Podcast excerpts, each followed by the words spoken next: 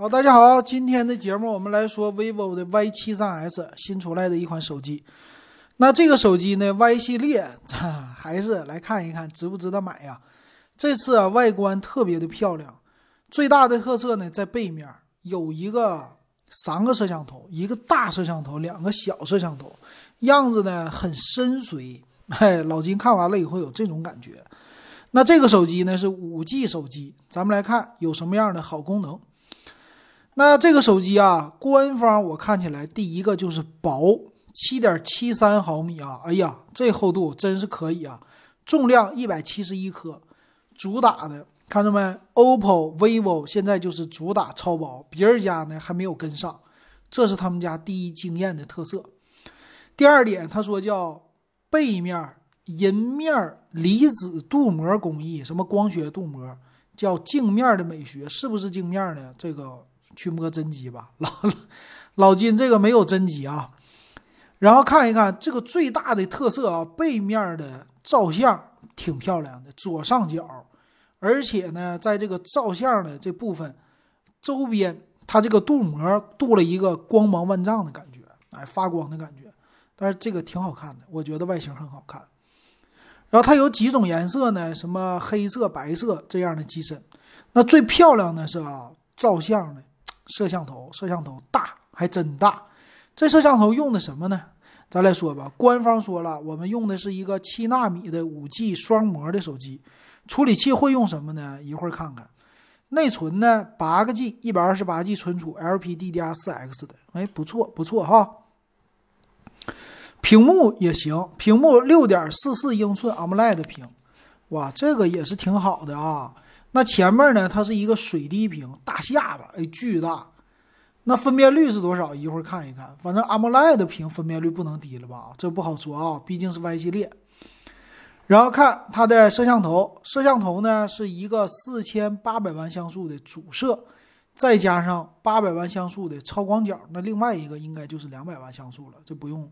不用分别了啊，所以说它的那个上边四千八百万像素的大摄像头看起来圈大，但是实际摄像头大不大呢？不大，哎，就是这种设计，哎，这个设计看起来就是高级，这整的有意思。反正各种模式，官方又是一顿介绍，老金就不说了吧。那再来接着看，它还有什么样的功能呢？说是充电。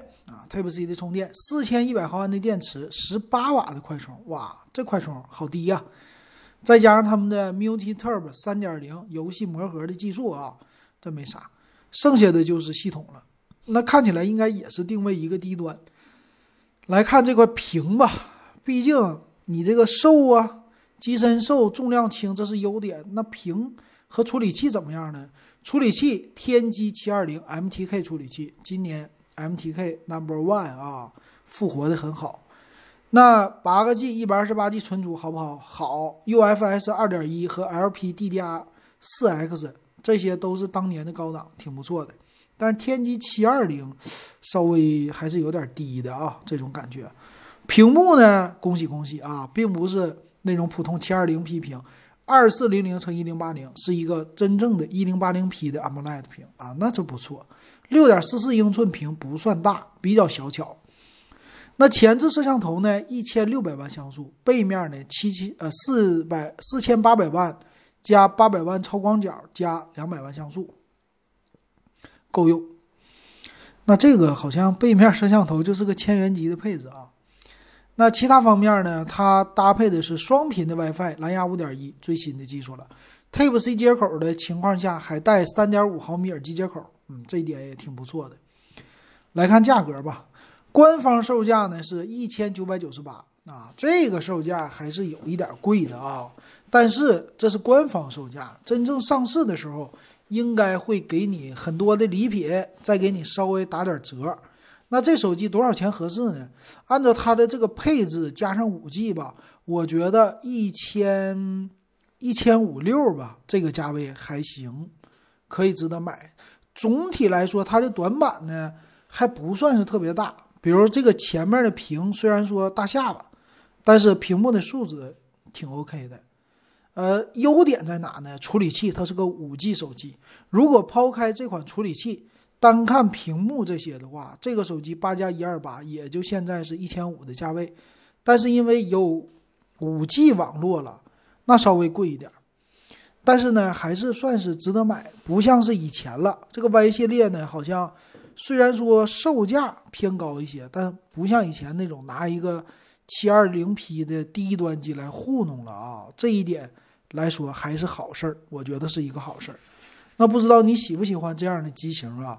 尤其 MTK 你认不认？但是对于小姑娘来说，这款手机如果八加一二八 G 能做到一千四百九十九的价位。应该还是很诱人的，这就是老金今天给你带来的手机。如果喜欢我，欢迎关注我。